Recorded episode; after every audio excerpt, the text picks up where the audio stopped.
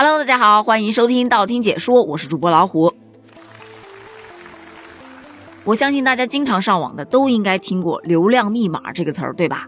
对于很多的自媒体网红来说，掌握了流量密码，那就是掌握了发家致富的一条道路啊！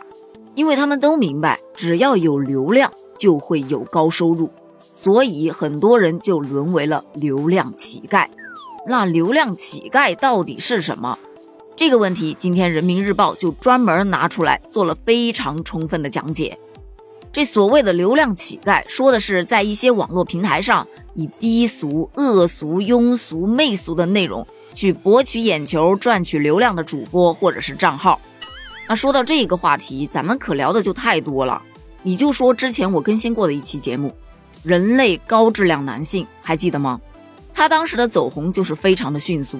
凭借着一段名为《人类高质量男性求偶高质量女性》的视频是快速走红，而他整个人啊就是油头粉面，穿着一件黑色大衣，摆着各种各样怪异的造型，当时在网络上是非常非常的火爆，甚至有一些明星都会去争相模仿。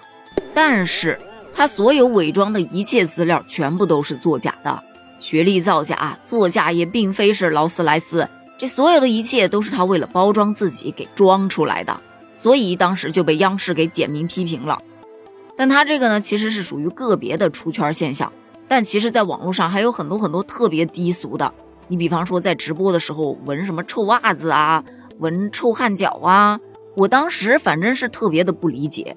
你有这些癖好，你自己藏着掖着不行吗？干嘛非得露出来呢？后来我朋友就说了，那是因为人榜一大哥爱看呐。那表演完了之后，榜一大哥不就会给他打赏吗？我顿时就有点悟了，这就跟街头卖艺差不多，只不过卖的这个艺，它不是艺术的艺，这也太低俗了，真的适合拿出来表演吗？后来这一批被打压了，然后又出来了一批炫富的，什么我月入多少多少万，年纪轻轻就买了多少多少套房，要不就跟豪车啊拍各种各样的段子，其实呢那车都是租来的。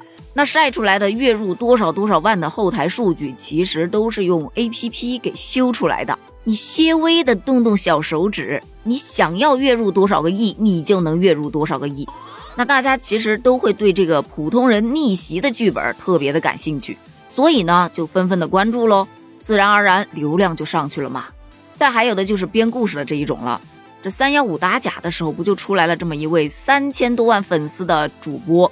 哎，靠编故事吸引了一大波粉丝去购买他的东西，结果发现买的东西全部都是假货。先编个故事获取大众的同情心，然后就开始疯狂的消费粉丝的同情心，一边赚取着流量，一边卖着他的货，那自然是赚大发啦。那编故事的这一类啊，其实就四个大类，要不就屌丝逆袭，要不就利用仇富心理，要不就婆媳之间的矛盾，要不就激起一个民族情绪。悄悄告诉你，这个就是编故事这一群主播的流量密码。而编故事的这一群，大多数其实还处在短视频的阶段，而直播的内容其实是更难管的，而且很多都是违背了公序良俗的。比方说，像有些主播，他直播的时候穿的那个衣服，略微的会有一点点凉快啊，动作呢就不用说了，特别的撩人，有些甚至言语都比较的挑逗。先是吸引你的注意，然后你关注了他之后，他就会默默的跟你聊天，但是在背后加上你微信跟你聊天的不一定是他本人，很有可能是他的男运营。所以当时这个现象被曝光的时候，很多网友都吐槽：哇哦，果然是男人最了解男人呐！我刚才所提到的这些低俗、恶俗、庸俗、媚俗的内容，仅仅只是个别，而网上关于这一类的太多太多了。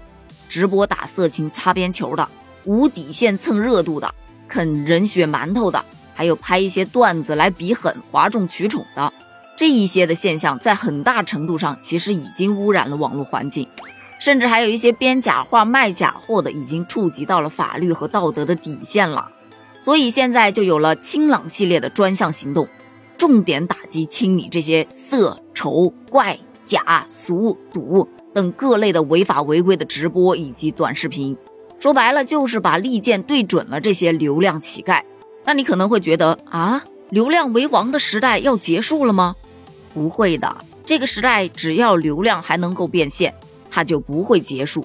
但你获取流量的方式可以去做些微的改变呢。你比方说以高质量取胜，不行吗？其实，在现在的网络生态环境当中，还是有很多健康的账号的。你比方说很多领域的头部大主播，他们没有搞什么低俗色情的这些擦边球，但是人家依然能做到头部，这是为什么呢？因为他专注质量，他的每一期节目都能让人受益匪浅，那自然而然关注度就上去了。关注度上去了，还愁流量吗？对吧？所以总结一句就是：你去讨好流量，不如提高质量。就像人民日报说的，流量是流动的财富，但咱们要提升自我素养，提高业务能力，才能把握流量窗口，从网红到长红。那关于这个流量乞丐，你们又是怎么理解的呢？欢迎在评论区给我留言哦！评论区见，拜拜。